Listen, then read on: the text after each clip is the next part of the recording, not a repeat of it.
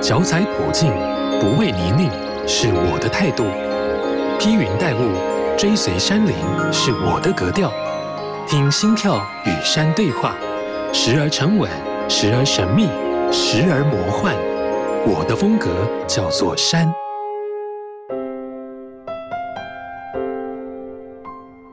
上山对我们来说，可能是强壮身体、放松舒压的一种休闲活动，但对于一些人来说，是回溯根本以及与祖先对话的管道。日治时期是一百多年前的事，但对于布农族诗人傻利浪来说，却好像历历在目。不管是当年祖先被迫离开居住地的故事，还是日本人与原住民冲突的流血事件，傻利浪都一一踏过这些用血与泪踏出的道路，并将走访的过程结合历史，集结成《用头带背起一座座山》这本书。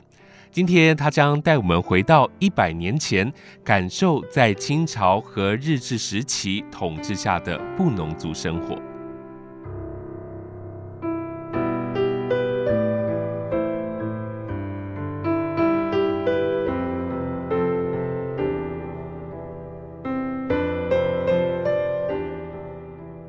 好事联播网，好事九三五，我的风格叫做山，我是阿哲，欢迎今天的来宾，布农族诗人萨利朗，你好。嗨，米红米桑乌尼朗，我叫萨利朗，呃，很高兴能够在空中与大家见面。我想先来聊聊，您从小就展现了文学的天赋，而且很多次拿到这个原住民的文学奖，是从什么时候开始让你投入到创作跟原住民有关的文章当中呢？其实那个也是跟一般同学或是身边的同学一样，进入主流教育之后，就会有一些作文的比赛啊，或是创作这样子。其实跟同学一样写的东西，其实都是。呃，日常生活的东西，所以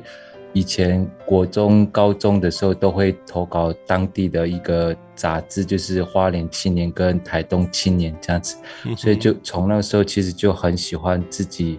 把自己的一些故事或是生活分享给大家。你太谦虚了，太谦虚了。其实你的作品当中哦，融合了很多的布农族语，是你本来就是从小就有在使用母语，还是说，呃，后来有在特别去学习呢？因为我的爸爸妈妈年纪很大，大概呃，妈妈生我的时候已经四十岁，所以我的爸爸妈妈其实对我来说，就跟我同辈的人来说，其实他有点是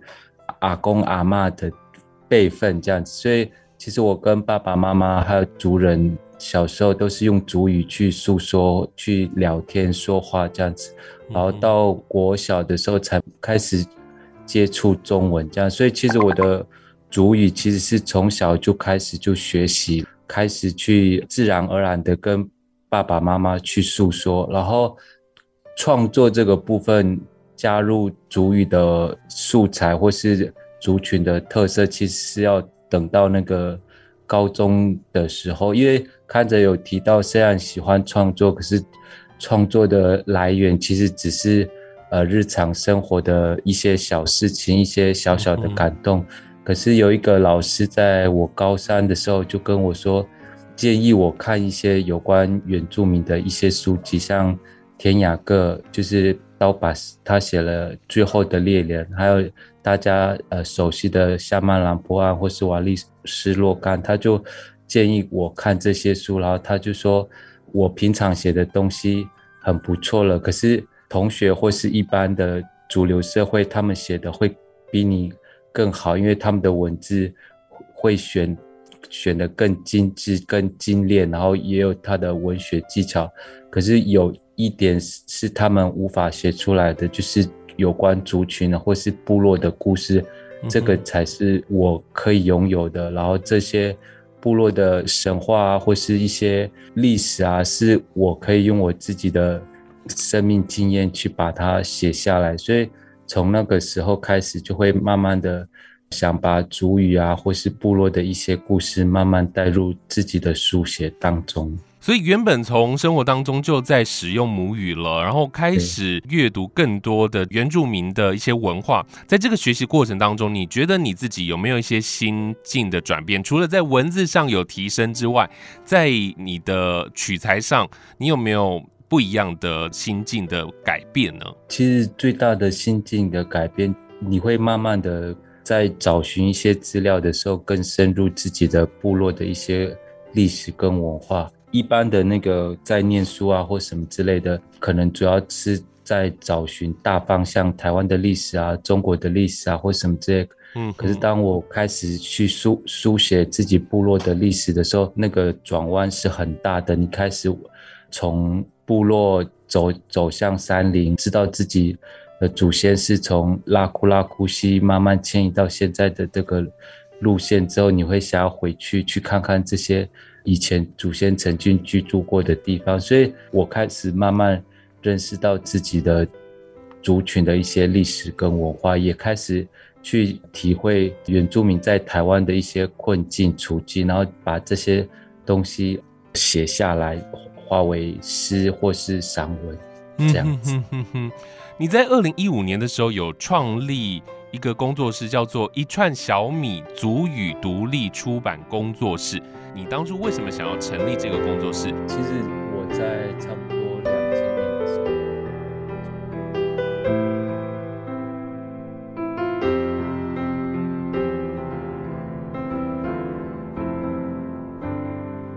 哼哼哼，你在二零一五年的时候有创立一个工作室，叫做一串小米足语独立出版工作室。你当初为什么想要成立这个工作室？其实我在差不多两千年的时候，有从部落离开，然后去桃园念书，念中文系这样子。所以那时候开始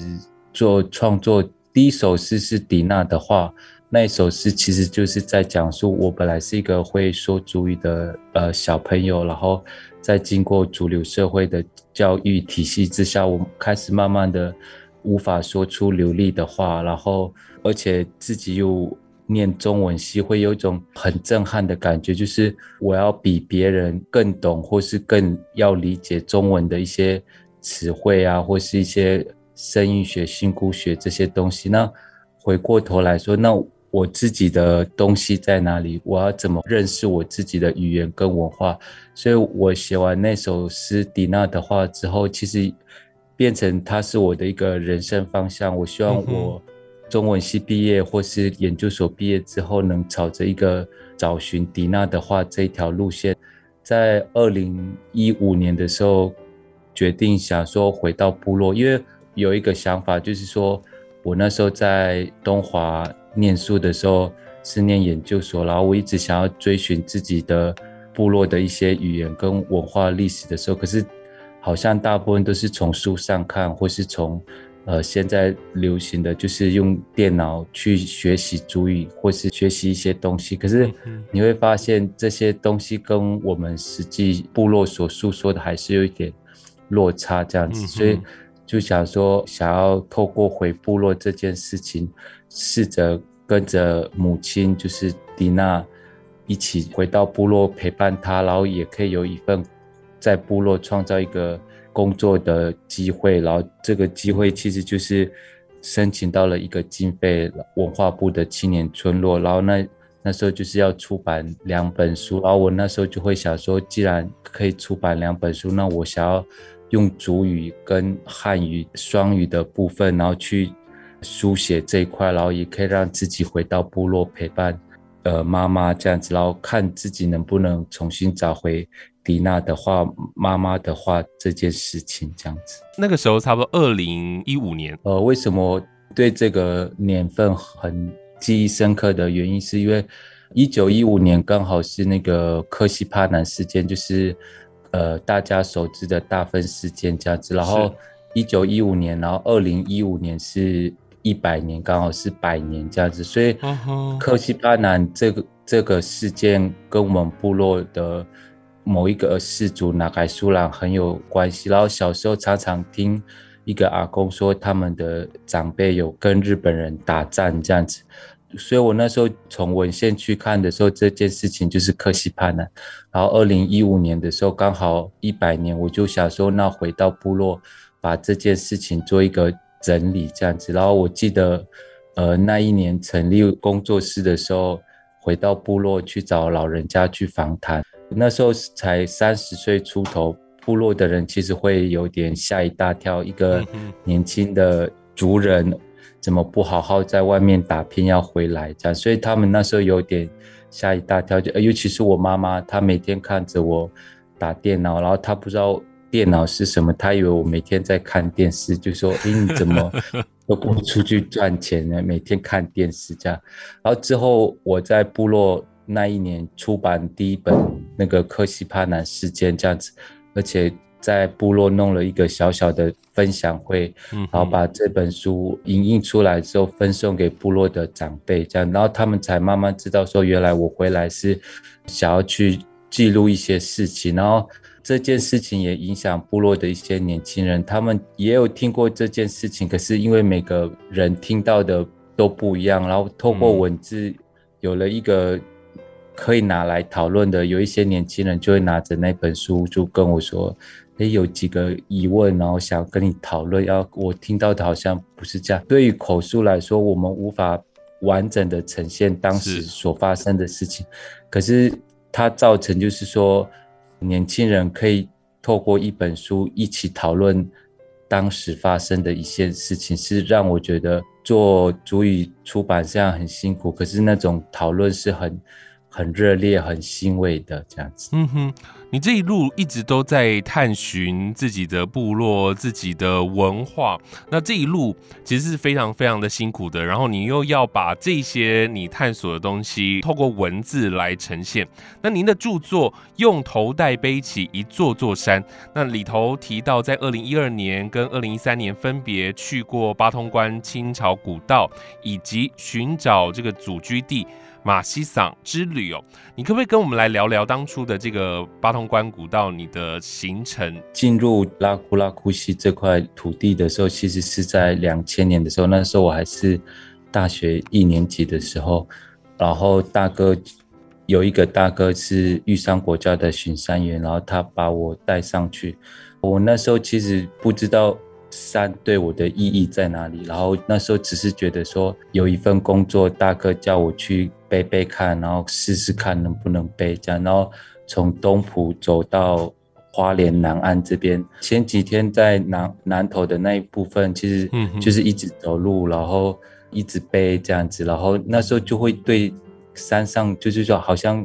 很累啊，要背二十公斤、二十五公斤啊，就要面临那高山症的一些症状，这样子。嗯嗯。走到第三天的时候，走到大水库，就是走到花莲这个地方，然后大哥做了一些一些仪式，跟所谓的祖灵或是土地说：“哎，这是沙利兰、达克弗莱兰，这是你们的小朋友，他们要他要经过这里，希望保佑他。”然后我那时候有一种很感动的感觉，就好像我被。介绍这样子，仪式完之后，大哥就开始跟我讲说，这座山是泰鲁纳斯，是左西的一个阿嬷曾经居住过的地方。马西山就在你呃眼前的左边，然后那个是你阿公曾经居居住过的地方。大分有发生过什么战争？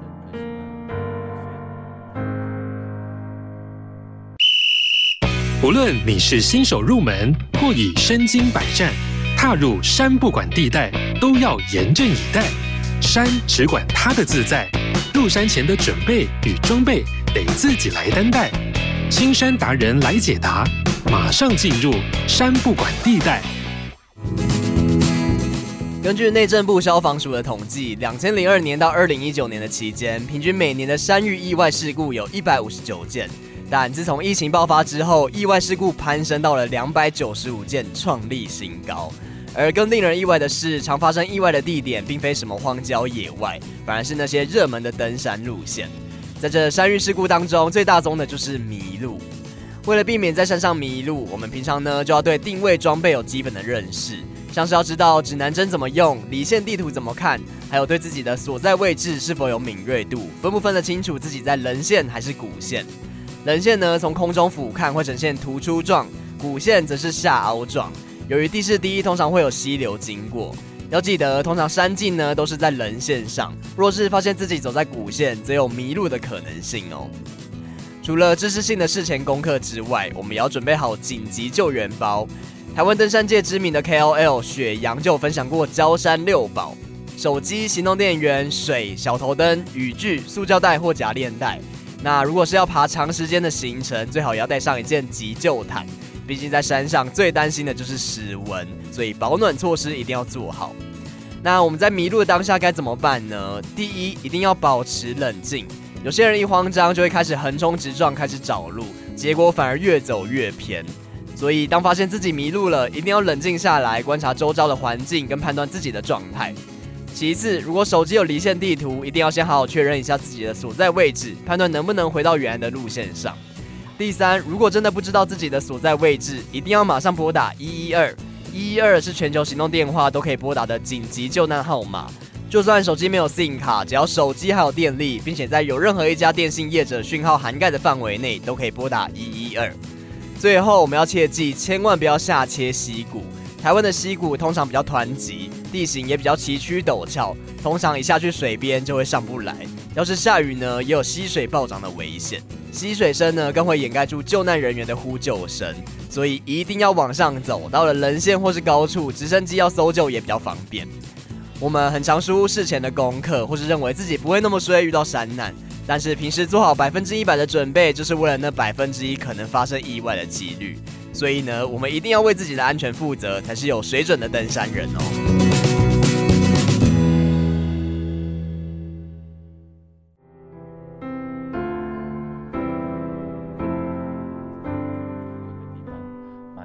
就在你呃眼前的左边，然后那个是你阿公曾经居居住过的地方。嗯哼，大分有发生过什么战争？科西班，然后所以它已经不是单纯的山，具体实质上，而是产生跟我有意义。原来我的祖先来自这里，然后很多族人的祖居地都在这里，然后所以我那时候两千年的时候就开始想要去。认识这个地方，然后把它这做一些记录，所以从两千年一直到二零一二年到二零一三年的时候，长持续的去回到山上，然后也把硕士论文完成。二零一二跟二零一三的那个行程，其实就是大哥在做巡山员的时候，他有一个案子，就是人家找他做领路人，就是有点是向导的部分，因为。他对山上很熟悉，我每次一听到大哥要去山上的时候，都会自告奋勇说我想上山，因为对我来说，很多的历史跟文化或是山林的知识，在当下的部落或是当下的情境里面是很少可以接触得到，唯有回到山林，有一些禁忌啊，有一些知识，你才会慢慢的在透过实践的过程中去。碰触得到，譬如说像在山上，我们会有呃有人跌落的时候，大哥就会说，你要把你跌落的那个地方的石头放在你的口袋里面，然后呼喊自己的名字说沙利拉沙利拉，你的灵不要留在这，要跟着我一起走下山这样。嗯，然后这些东西都是可能在山上。有点是碰到了才会有这种知识的传承，这样子。然后在在山下，其实已经很少有这种机会碰到这些事情。然后，所以我那时候只要是大哥说要去呃山上的时候，我就会要跟着去。尤其是听到说要去玛溪山，然后玛溪山是我祖父曾经居住过的地方。嗯嗯。然后他是祖父从玛溪山下来之后。我的爸爸其实已经没有去过了，然后我爸爸曾经有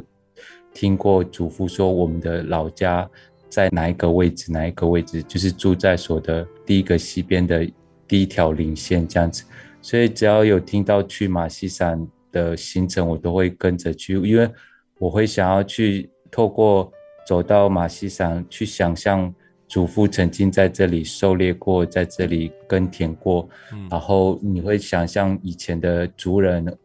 是怎么在一千九百公尺的山岭上去生活，去寻找一些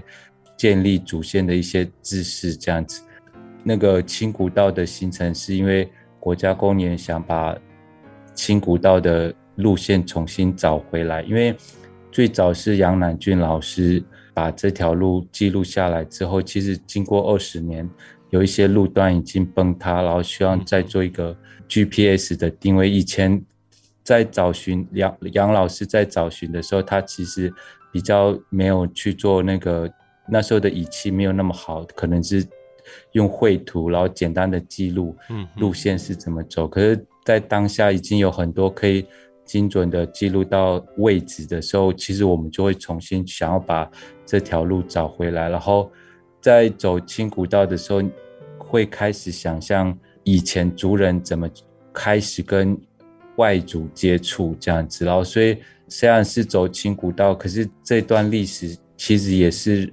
布农族人开始跟现代化或是现代的一些主流的族群开始接触的开始，然后这些东西都慢慢的影响我写作的方向，形成一个后面写出来的用头带背起一座座山的故事。这样，这个过程当中是不是也会有蛮多的状况的？这些古道并不是完整的，也是有坍塌的。然后你们都是如何去解决，然后继续的往你想要到达的地方呢？因为古道它其实已经崩落了，所以大哥他其实就会用以前的方式去找路，然后他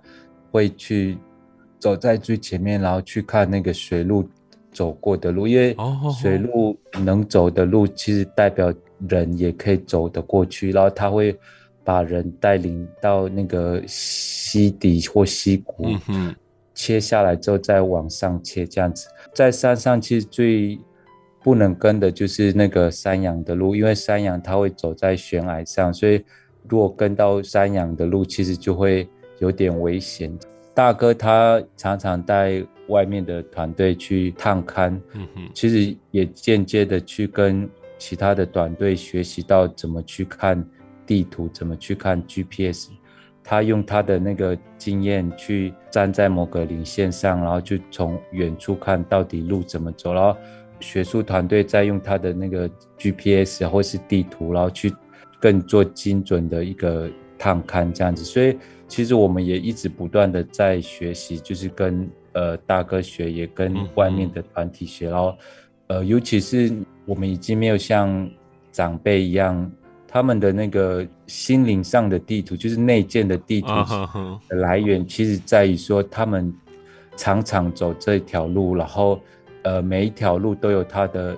自己的故事。譬如说他可能在这边打过水路，然后在那边跟谁相会过，然后在那里有水源什么之类的，所以他们的那个心灵地图其实是来自于他们。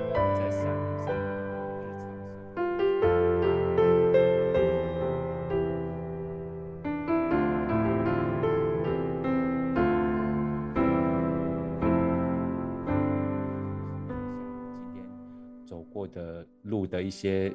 标的物，譬如说你是走过一个大石头，一棵比较显眼的树呃树枝树木这样子，然后其实就可以慢慢的把你的心里的地图内建的地图建立起来。大哥也常常讲说，有时候要试着练习带路，就是你走在最前面，然后去判断水路的路是哪一条，然后。山羊的路是哪一条？怎么走才是最安全？然后怎么找领线这件事情，当你带过路的时候，你才会记得那条路。如果你只是在队伍里面跟着走的话，其实很难把路记起来。这样子，所以在山上里面，其实会碰到很多一些比较辛苦的一些事情，比如说要找路之外，其实传承这件事情也是很难。然后。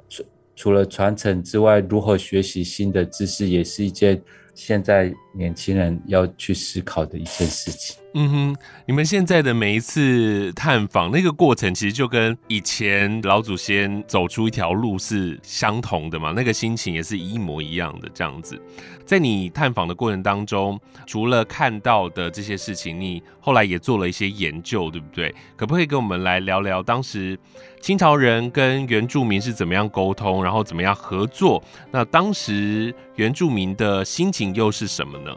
在我的所知里面，清古道它的开路的最主要目的，其实就是要把西部的汉人移移居到花莲东部这里。然后以前来东部的路线其实比很少，以前那时候花莲港还没有开通，所以这条路在当时其实是一个很重要的道路。然后他吴光亮把这条道路慢慢的从东埔开通到玉里这边。在开通的过程之中，其实就会会寻找一些会讲布农语的人，然后希望他们帮忙带路这件事情。其实，在当时，呃，有很多文献会记载说，东埔的或是南投那边的布农族人，其实有帮忙带路。对他们来说，他们没有经过部落，然后也没有带来大量军人或是武器带到部落这样子，所以他们就觉得说，他们只是借一条路。来到东部而已，所以那时候的冲突其实没有很多，反而也有给予他们很多的帮助，这样子帮忙怎么开路，然后所以你会看到很多的清朝的古道的路线就跟列路的路线差不多，就是都是沿着林线走这样子。布农族人就是喜欢直上直下，因为部落都是溪的两边对岸这样子，所以。你只要切到溪底，然后再切上去，其实就是一个最快速的一个通道。所以有时候你看到青古道的路线，其实就会觉得啊，这个感觉就是布农族人以前曾经带过的一条路。让我比较惊艳、惊讶的就是说，他们在于对那个施工的品质。然后你会看到山上有很多呃楼梯，他们所做的楼梯，然后经过了一百多年，其实。也没有损坏掉。其实这条路它好像只走了十几年，它其实就没有人再走了。因为除了楼梯呃可以完整保留之外，因为他们要把人快速带来这边，所以有一些领线如果好走的话，他们就不修路，就是大家走过就好了。嗯，所以有很多路就常常就会坏掉这样，而且直上直下。常常面临到的问题就是，它可能会常常碰到崩塌地，所以有时候这条路啊很快就没有人走的话，很容易崩落了。然后要去花莲的路，其实变成越来越多，譬如说像呃苏花古道啊，还有花莲港的开通，其实渐渐的清朝古道嘛，反而很少人在走，然后很少人在走的。情况之下，它很快就崩坏掉了。嗯哼，这一条路就是使用的时间，你说十几年，然后它就开始慢慢的比较没有人烟了，然后就会崩塌了，然后也不再修复了。那这条道路，你觉得对于布农族人来说有什么样特别的意义吗？对族人来说，他开始有一些外族的接触，然后开始有一些。现代化的一些物品的交易，譬如说，你会在山上就可以看得到，呃，那种陶瓮，是那种我们可能会用来储储藏食物啊，还有就是放一些物品在里面，然后这些东西都是跟清朝人或是汉人去交易而来。然后我们有一些服饰，也因为这条路的关系，我们可以快速的跟汉人接触，所以我们呃女生的。衣服其实开始有一些，呃，汉式的影子，可是，在转换的过程之中，还是有很浓厚的布农族的味道。所以，其实就是它让我们开始接触到另外不一样的文化，或是世界，然后或是世界观这样子。真正影响我们的，反而不是清古道，因为这些其实都是一种。很短暂的，然后我们也有我们自己的猎路，可以进去到类似像吉吉啊、水里那里做交易。对于我们来说，我们比较常走的其实就是我们自己的猎径，因为那个青草古道它其实比较是呃远离部落去开凿这条路，因为对青草人来说，他们也不知道部落的态度是怎么样，嗯嗯、然后所以他们能够离开部落远一点的路线这样子，所以呃对于我们来说，我们还有属于我们自己的列路可以走。嗯哼哼，我觉得每一次跟萨利浪聊天的时候，我都觉得非常的感人。就是说，在不管是你的文字还是你的呃谈吐之间哦，都可以让我们感受到你对于你自己的文化，然后自己的部落是非常非常的投入